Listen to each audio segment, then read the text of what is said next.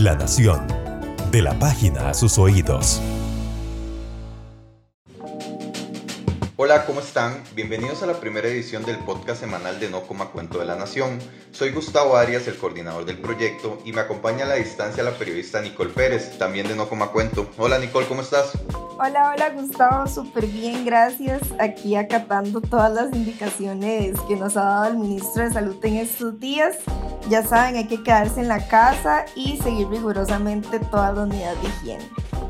Sin duda. Y bueno, como no puede ser de otra forma, esta primera edición eh, vamos a hablar del, del, tema, del unitema que hay en el país, el coronavirus COVID-19, pero vamos a hablar específicamente eh, de las principales técnicas que se están utilizando para desinformar sobre el tema. En No Coma Cuento ya realizamos más de 40 chequeos. Nicola ha tenido bastante trabajo estos días también. Y bueno, hay algunos patrones bastante claros sobre cómo se está desinformando sobre este tema. Eh, si quiere podemos empezar, eh, Nicole, explicando qué es lo que está pasando con los audios de WhatsApp, que yo creo que es de, de, lo que está circulando todos los días y que está presente en los teléfonos de todos los costarricenses durante esta semana, ¿no? Sí, claro, por audios de, de WhatsApp se difundieron se han difundido bastantes recomendaciones, métodos, supuestas curas y mitos sobre el nuevo coronavirus. De hecho, cabe destacar que No Coma Cuento ha desmentido la mayoría de ellas y las ha aclarado por el Ministerio de Salud, la OMS y con especialistas nacionales como infectólogos y virólogos. Entonces les voy a contar de algunas este, que hemos desmentido bueno, la primera decía que beber agua caliente, que exponerse al sol, que tomar té, que comer hígado de res o ingerir zumos de zanahoria me ayudaban a prevenir el virus. También que productos pesqueros importados desde países asiáticos venían infectados. Luego unas técnicas como que de aguantar la respiración por más de 10 segundos o tomar sorbos de agua cada 15 minutos me servían como técnicas para detectar y combatir el nuevo coronavirus. También que la combinación de suavizantes de telas y el vinagre servían para matar completamente al COVID-19. También que tomar rodajas de limón en agua tibia, haciendo referencia a que consumir vitamina C me ayuda a prevenir el virus esto hacía como que lo, que lo mataba completamente. También uno, uno que hubo mucho fue que el suero, este suero famoso que Egipto, Cuba fabricaron y que presentaron a China como la cura para el COVID-19, cuando en realidad nunca se había presentado absolutamente nada. Y también hubo uno de que el coronavirus, decían que el coronavirus permanecía en la garganta cuatro días antes de entrar a los pulmones y que también se recomendaba hacer gárgaras con agua tibia, con sal o con vinagre para supuestamente también eliminar al virus. Y hubo mucha conversación también en, en el país sobre los antiinflamatorios como el ibuprofeno, porque decían que estos podrían agravar las infecciones por el coronavirus. Pero el ministro de Salud dijo que todavía no, no habían estudios concluyentes que establecieran la relación de causalidad Además que la OMS, la Organización Mundial de la Salud, recomendó de momento evitar el uso del ibuprofeno si tienen síntomas relacionados con el COVID-19. Y también eh, que cuánto vivía el coronavirus en las superficies, especialmente en el asfalto.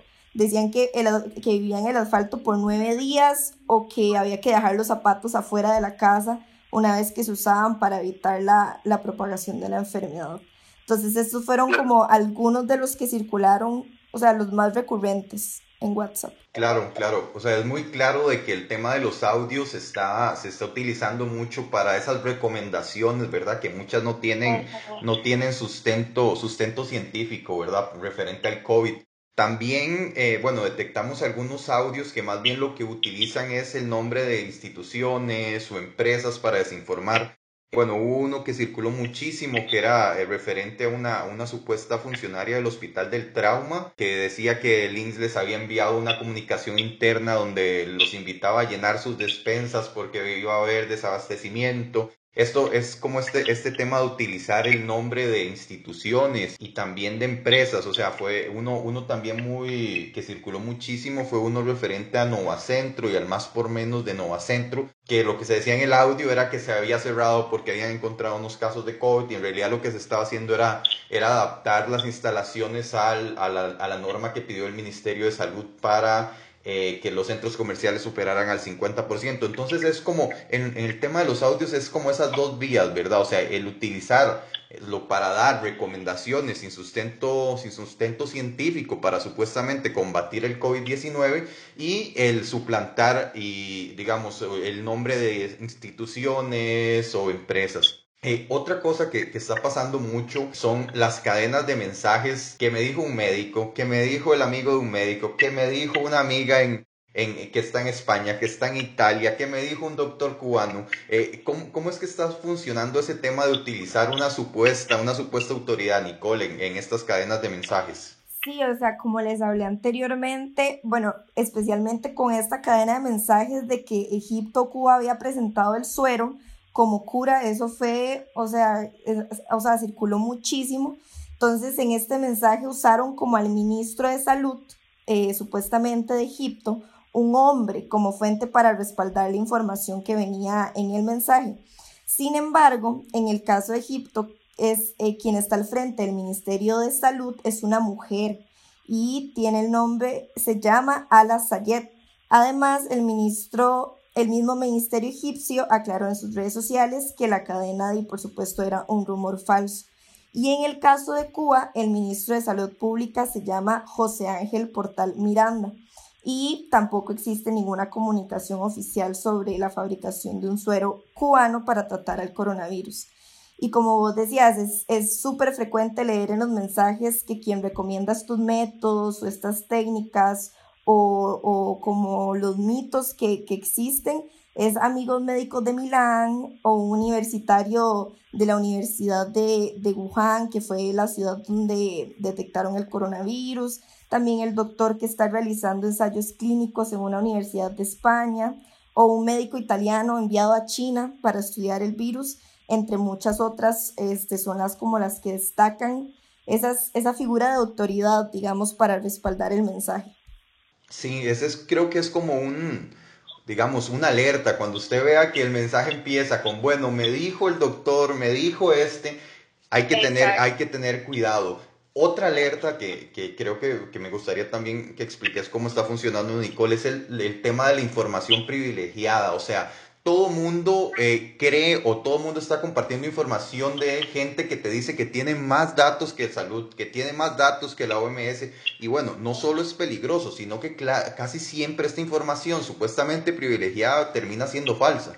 Claro, sí. O sea, hay que recordar, de verdad hay que recordar que las únicas fuentes oficiales y confiables ante esta situación del coronavirus este, son el Ministerio de Salud y la OMS, la Organización Mundial de la Salud, ya sea en su página web. Este, ya no hay que confiarse en el médico, del doctor, de tal hospital que le habían este, dicho de X cantidad de casos confirmados o que le habían dicho que tal persona este, ya estaba infectada e infectó a sus familiares. O sea, en serio que la información que se consume actualmente debe estar verificada siempre, siempre por los medios oficiales y nunca confiarse de esos mensajes de WhatsApp y etcétera.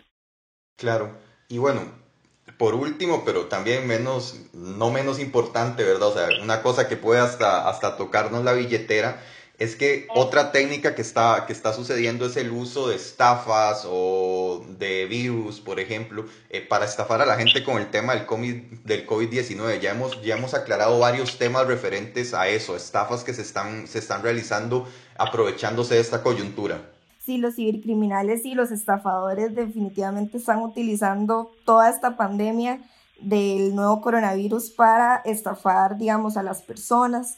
De hecho, algunas modalidades que están utilizando, una de las primeras que se identificaron fue una aplicación para teléfonos Android que ofrecía un supuesto mapeo del avance de la pandemia del COVID-19. También había, estaba circulando un mensaje falso de WhatsApp que prometía regalar un bono de datos de navegación de mil gigas para que las personas consumieran durante la pandemia.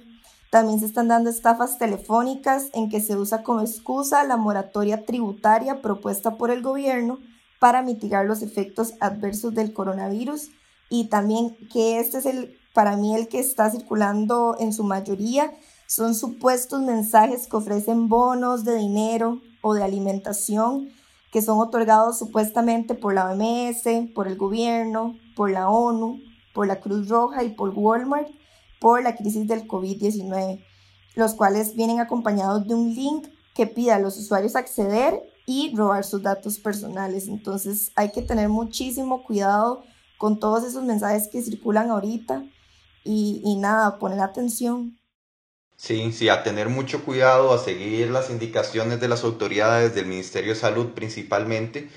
Y bueno, con eso cerramos, Nicole. Eh, muchísimas gracias. Eh, desde No Coma Cuento vamos a seguir trabajando en, en, los chequeos, en monitorear las redes sociales. Y a ustedes, gracias por acompañarnos en esta primera edición del podcast semanal de No Coma Cuento. Soy Gustavo Arias y les recordamos que, bueno, tenemos grupos en WhatsApp, tenemos bot de Telegram y que si les llega alguna información que les genera dudas, nos pueden escribir al WhatsApp 6420-7160, 6420-7160. Y de nuevo, muchísimas gracias. Muchas gracias, nos vemos pronto. La Nación, de la página a sus oídos.